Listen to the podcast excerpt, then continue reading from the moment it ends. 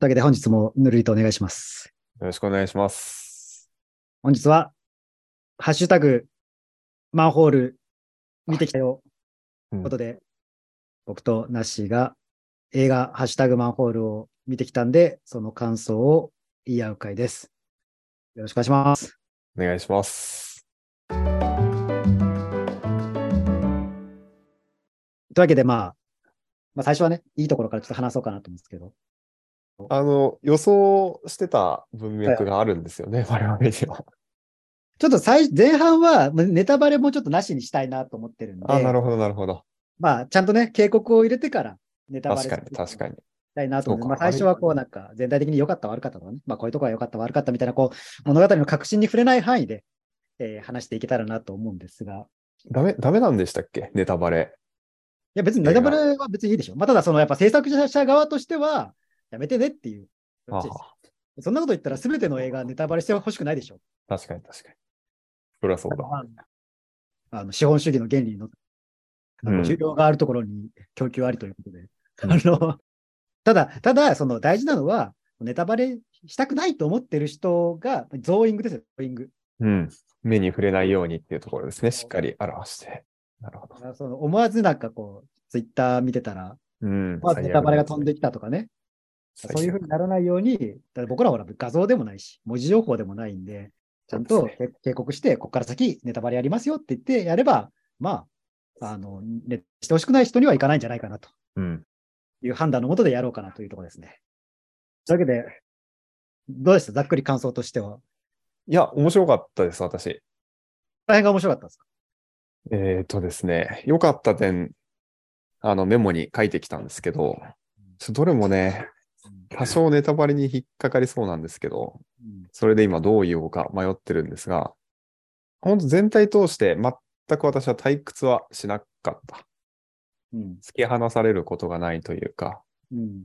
しっかり筋を追いながら、全体の謎、そして一つ一つ迫り来る問題っていうところに一緒にハラハラしながら、最後まで走り抜けたっていう感じうん。うんですね。そうですね。まあ、僕もなんか見た感想としては、まあ全体としては面白かったんじゃないかなってういうとん。今言ってたように、なんか最後まで、まあ事前に予想してたっていうのが良かったのかもしれないですけど、うん。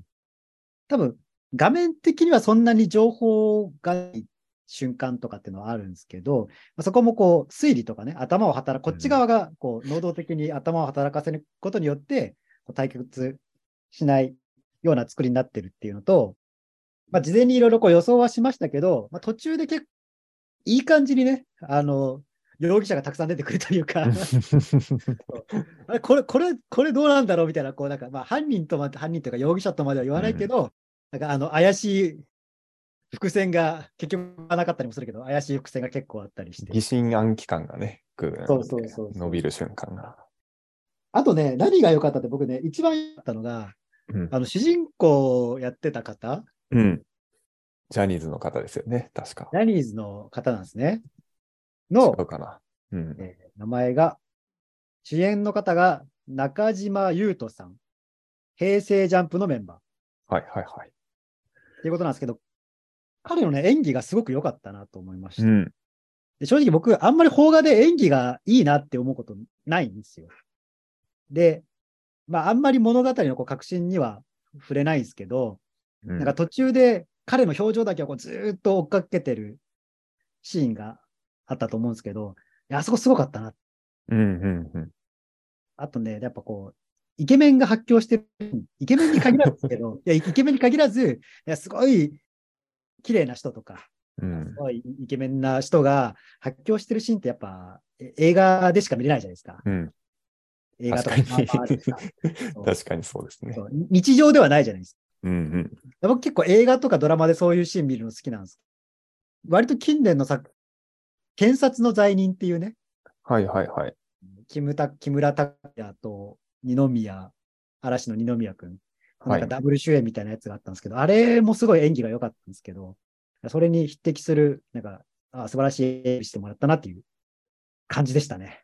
私も書きました、よかった点。ちょっと確信に触れる形でですけど、うん、すごいラストの方とか印象に残って、あそこね、なんかすごい気合入ったシーンでしたよね。うん。そう、それラストでいいなと思って、だから振り返ると多分、最初からうまく積み重ねてたんだろうなっていう、その、一回もこう、逆立つことがなかったというか、滑らかに滑らかにやっぱり、こっち見る側に入ってくる演技だったんだろうな、思いましたね。こうネタバレしない範囲で、こうちょっと待ってと、まあこれ誰に、まあぼ僕がね、誰にお勧めできるかっつったら、うんうんうん平成ジャンプのね、中島優斗さんのファンでもいいし、まあ、うなんかん。イケメンのすごい演技が好きな方にはお勧めできる映画だなと思いました。うん。なしはどうですか？えネタバレなしの範囲でお勧めするとしたら？私、本当ね、誰でもこれ楽しめる映画だと思いましたね。多分小さい子供も大丈夫。ギリギリの。何歳以上？えー、もう一人でトイレ行けるようになったらちょうどいいぐらい。まあ、マジ僕はあの、進撃の巨人読める小学生ならいいかなと思いましそう、そう、そうね。で、なんかそれのバランスも本当絶妙だったと思う。なんか、た。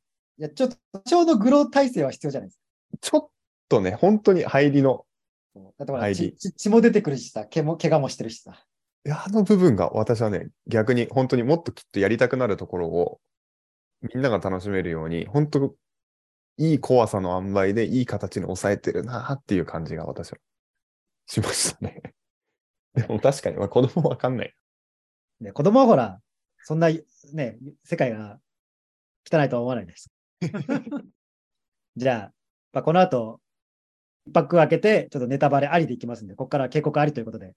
はい。よろしいですかね。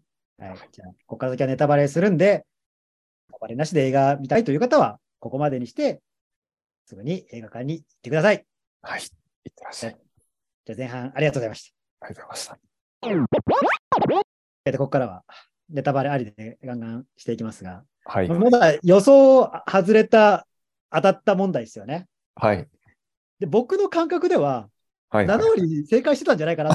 本当に私、ちょっと前回自分たちがどう言ったかわかんないけど、全然違ったなって私は。本当は結構合ってなかった、えー私たち、鍵が、うんあの、深淵のプリンスがうん主人公なんじゃないかっていうのは私は、はいはいはい。いや、そこは、その、オートロ論じゃないですか。クライマックスでそうなるよねっていう話。でも途中まではあったじゃないですか。ほら、も元カノが怪しいよねっていうところでどんどん積み重ねられて、まあ7割ぐらいいくよねっていう。うんうんうん。ちがそこまで正解じゃないですか？確かに、まあ大体流れの構造というかね、そのやっぱり、その部分で大きなズレは、いや、どうかだし、まあしっかりこの CM も疑われてたじゃないですか。親友ね、かわいそうだっただ。そうね。そうね。あとは突っ込みどころは多かったかなとは思いましたけどね。あるんだけど、でも大丈夫だだったね。突き放されない。つまあそう、突き放されない程度であるけど、細かいところで気になるところで、基本、ツイッターは使うのに、あの他の連絡手段が電話だけっていうね。なんかね、そのあたりちょっとエンターテインメントとして、ハスに構えないで見ないといけない部分はあるかもしれない。画像のやりり取りとかしてんのに、あの決してあのチャットはしないっていう。うん。ラ LINE がない世界線かなみたいな。あと爆発があったじゃないですか。はいはいはいはい。あれでなんか私、すごい、ちょっと一瞬笑っちゃって。でもいいなと思って。まあ、あれはなんか、うその空気に、まあ、上の方だけ吹き飛ばしたと解釈すればいいのかなみたいな全然科学的なところわかんないんですけど、うん。そういうもんかなっていう感じと、で、なんかあのドキドキからの解放で笑っちゃってね、いいなと。ちょっとねネタバレをね、ネタバレすると、まあ、結局、まあ、どういう顛末だったかっていうと、ね、いきそうね。なり確信に触れちゃいますけど、まあ、主人公と思ってた人物は、実は、その主人公の顔を持ってた別の人物の顔を奪ったというかね、整形して、そうね言葉にするとそうな難しい。成り変わった別の人でした。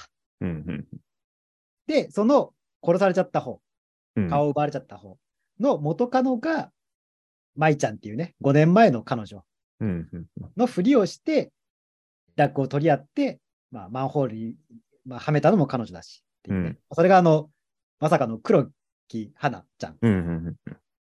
が演じてた人がなんか、実は私でしたっていう感じで出てきて、いうところですね。で、マンホール、なんであのマンホールに閉じ込められたかっていうと、その殺したね、まあ、顔を奪った相手、顔が中島優斗さんの人を、昔、はあの、遺棄した、死体遺棄か、遺棄した場所。うんうんで、それに気づいてた、まあ、当時付き合ってた彼女が、その復讐として、あのマンホールに閉じ込めたとうん。いう話ですね。で、深淵のプリンスは全然関係ないジャリンコが来たと。私好きでしたよ。し深淵？し深淵のプリンスか。深淵のプリンスのビジュアルがね、いいな。ちょっとこう、無表情の少あの、ボーガンを持った少年というかね。うんうん。でも意外とツイッター上では饒舌みたいなね。よし、元気もらったみたいな。俺はやるぞみたいな。なんかいい時代感の反映の仕方だなと思いましたね。なんかああいうのい、もしかしたら反発、全然嫌だなと思う人もいるかもしれないなと思ったけど、私はなんか良かったんですよね。学生の感じ。あれ何歳ぐらい？小学、中学ぐらいじゃないそうだよね。なんか、小学校高学年か中学校1年生ぐらいの感じです。親友はあれにやられたのか、相当確かにね。確かに。えぐい、えぐいんだろうね、彼、性格が。多分。そうね。そう。まあ、その、まあ、主人公の親友が土地で深淵のプリンスにやられるけど、中1に負けたんか悪い ね。そう。えらいボコボコにされてたな、みたいな。惨敗のあれだったから。そうもう、俺がヤンキー校出身だったら明日から学校行けないわぐらいの 惨敗っぷりですよ。体を縛られみたいなね。うん。で彼の深淵のプリンスのスピンオフ映画が見たいね。すごいバイオレンスなやつ。まあ確かにね。私、命乞いがうん。最後の本当確信、最後マンホールから出てきた後に、その黒木さんと元カノとラストバトルみたいなうんところで完全に追い詰められた主人公がうん。うん。命乞いをしてたと思うんですけど、うんうんあの命乞いがすごいね、良かった。心に残る命乞いだった。ですね。でもその後、嘘でした、ベロベロバーじゃないですそうそうそう。だだからすごいもうの、うまくややられて気持ちよかった。か。いやもう僕はもう見ながら、えー、みたいな。そんな玉じゃねえだろみたいな。いや、なんか子供ができて、うん一度でいいからっていう、なんかね、それが、あ、これだったら彼女もしかしたら許しちゃうかもと思って、それで実際許してっていうところで、そうね。あ、いい命乞いだったな。いや、でもて敵に背を向けちゃダメですよ。む向け向けていいのは行動不能にしてからじゃないですか。危なかったね。あの子いや、。もうあれはね、あれはちそんそんな、だってもう最初になんかナイフ持ってこう、もみ合いになってる時点で、いや、うんいくらボロボロになってるとはいえ、男性の腕力には勝てないんじゃないのって思いながらすごいハラハラしながらね。あれね、なんかね、ちょっとうん不安だけど、普通にマンホールから出しちゃったじゃないですか、最後。うん。いやいや、そこ、一回、一回そこでなんか気絶させるなりして、こう、手手足を結ばないとちょっと危ない危ないと思いながら。あそこリアルじゃないよっていう人は多分いるだろうね。いや、まあだから、そのマンホールから出てきてからは、なんか僕はもう偶話として見てました。あ、うん、確かに。所長だよね、ここからはって。そしたらい意外に普通にバトル始めちゃって、おいおいっつって。私はマンホールから出ていきなり、その、やることとしたら、その行動不能にすることが正解だったと思うんですけど、うん。まず顔に切り取り線をはい、はい書くっていう、あれがね、サービス精神あるなと思いました。なんかまあ、あれはなんかこう、映像で見せたい部う分でん。ドキドキしちゃうから顔剥がされるのかな、みたいな感じ。ね。で予想で、渋谷のマンホールじゃないかもしれないみたいな話してたんうですか。んまあ、結果、北関東というかね、うん。うん。まあ、埼玉県の大塚村っていうところに、まあなんか、実在する感じのところなんですかね。うん、多分実在するところ。まあ、埼玉県の大塚は自体は存在するって感じかな。うん、でも、あの、本当にまあ、そういう人の小学校の廃校とかがあるかはわかんない。ねその部分は合ってましたね。完全に薬盛られて。そういや、でも予想してたのが、ちょっと適当にね、八王子か、あの三軒茶屋とか言ってたんですけど、まあ、じなんか、最初なんか GPS が動かない時のその予想がなんか深センだったじゃないですか。はいはいはい。深センっていうのはなんか渋谷と、まあ、渋谷のちょっと西側というかね、うんわかる人に言うと渋谷と東大の間というか、うんうんうんいうところなんですけど、まあ、僕最初、その三茶じゃなくて深センって言おうとしたんですけど、この深センはちょっとマイナーだから、ななんか三茶の方が伝わりやすいかなと思って三茶行ったんですけど、いや、蓋開けたら新鮮だったなと思って。第一、第一印象が当たってたんですね。その予感が最初の。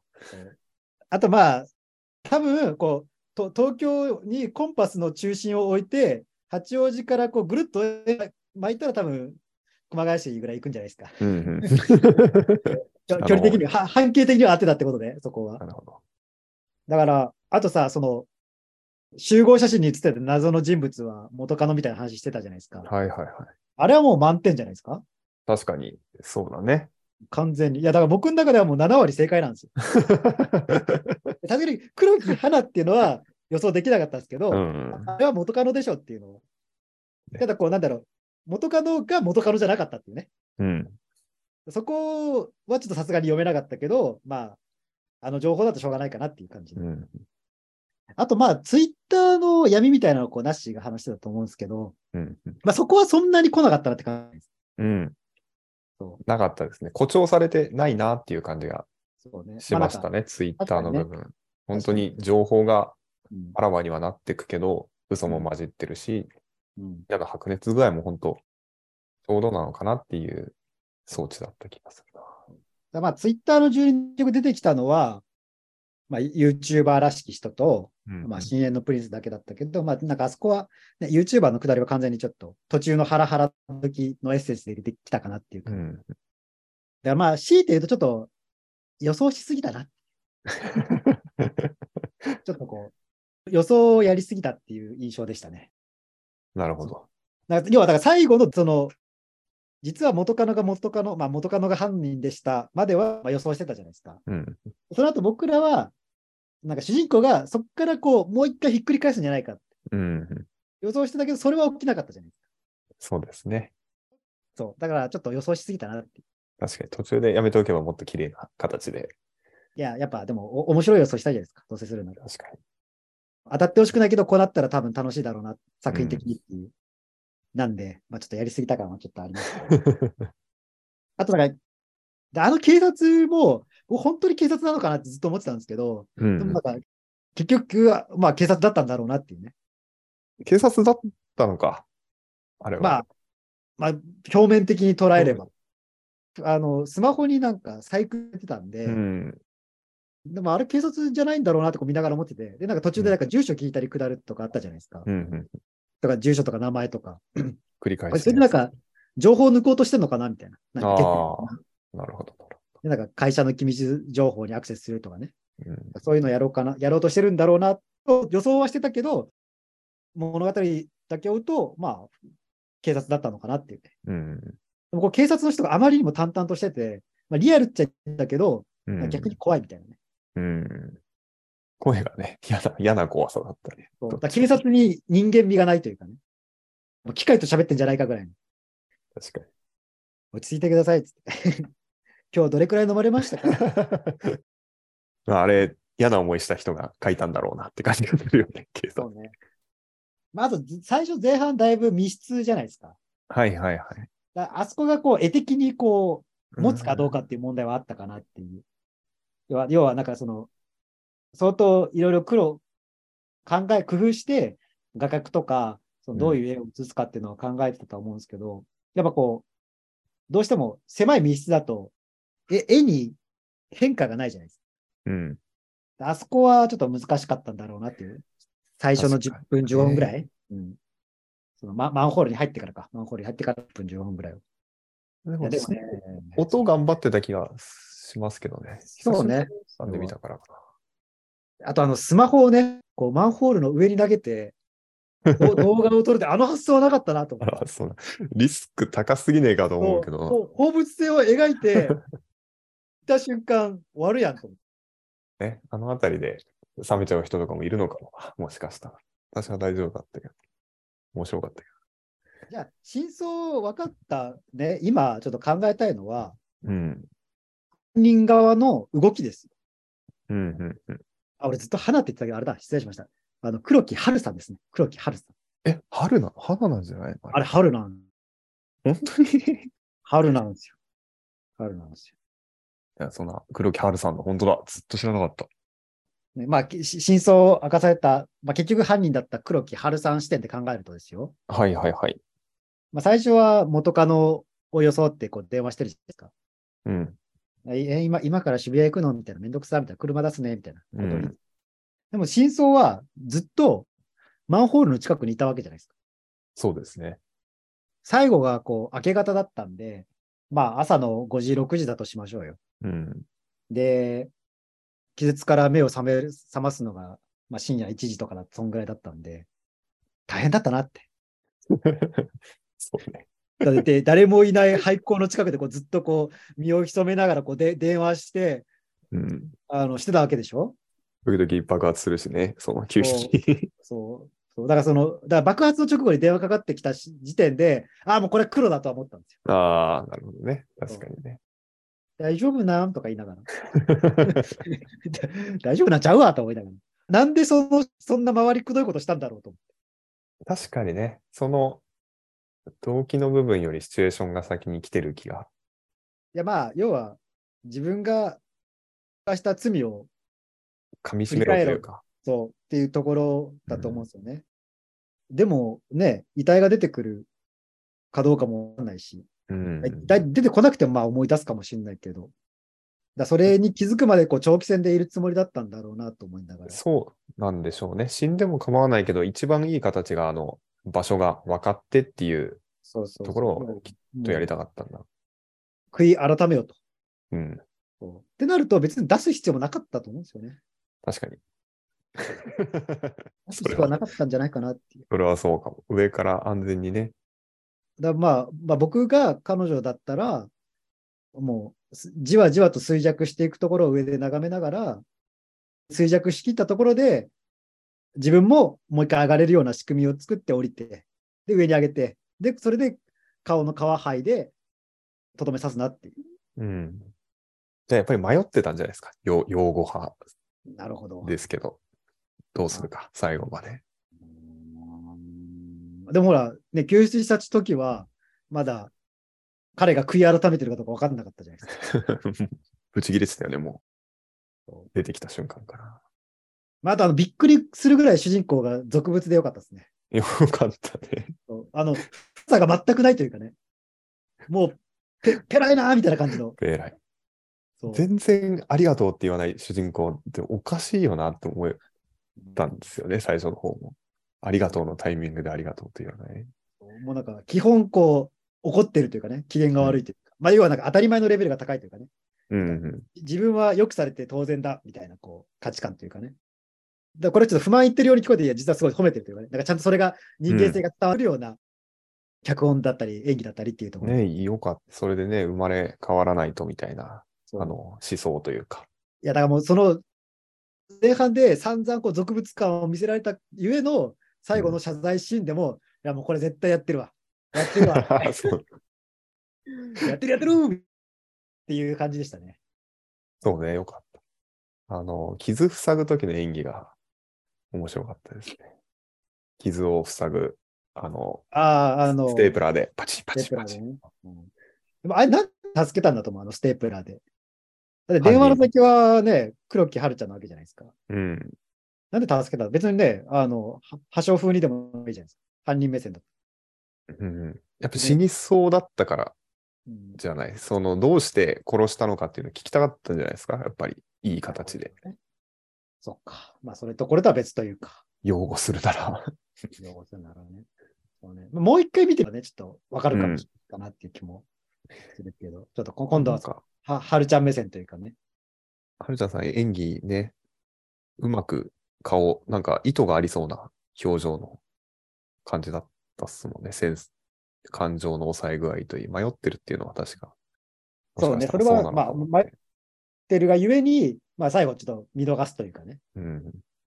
いやー、でも、まさかね、深淵のプリンスがね、ああんなジャリボーイだったと。ジャリボーイ、ゴリゴリのジャリボーイでしたね。いいですね。ジャリボーイまあ、ツイッターらしさがあったかといえば、まあ、まあ、えまあ、エッセンスって感じかな。今っぽさを出したのかなっていう感じだよな。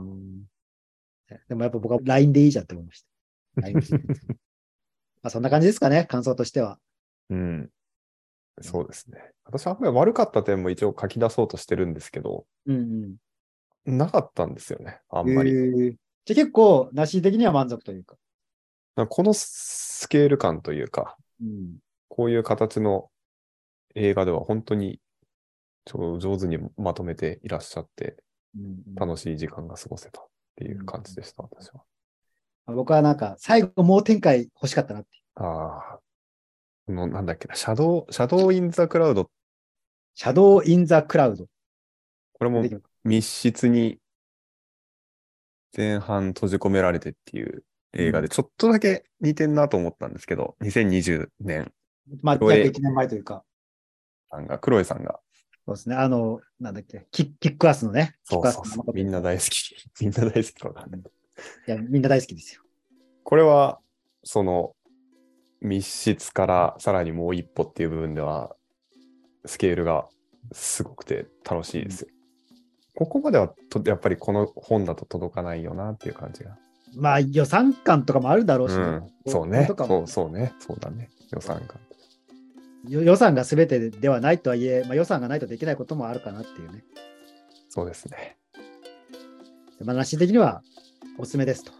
うんうん。また僕は、いや予想しながら見るのがおすすめですって言おうとしたけど、ここまで聞いてる人もうネタバレ食らって絶対見てらっるからと思っ。してゃいますもんね。そうですね。でも変わんないから僕はやっぱ、うん、なんか、でも演技は良かったっていうのは本当なんで、うんうん。なんかこう真相を知った上で、まあ、いきなりね、から2週目で犯人の気持ちになって、追っかけて見るのがいいんじゃないかなと思いますね。うんうん、な感じですかね。じゃあ次回は、あの、バビロン。はい。なんかもうすでに、い良かったよみたいなちょっと噂はちょっと漏れ聞いてますけど、ちょっと僕もあまり情報がないようにしてるんで、また来週楽しみにしたいと思います。はい。じゃあ今週はこんな感じでありがとうございました。ありがとうございました。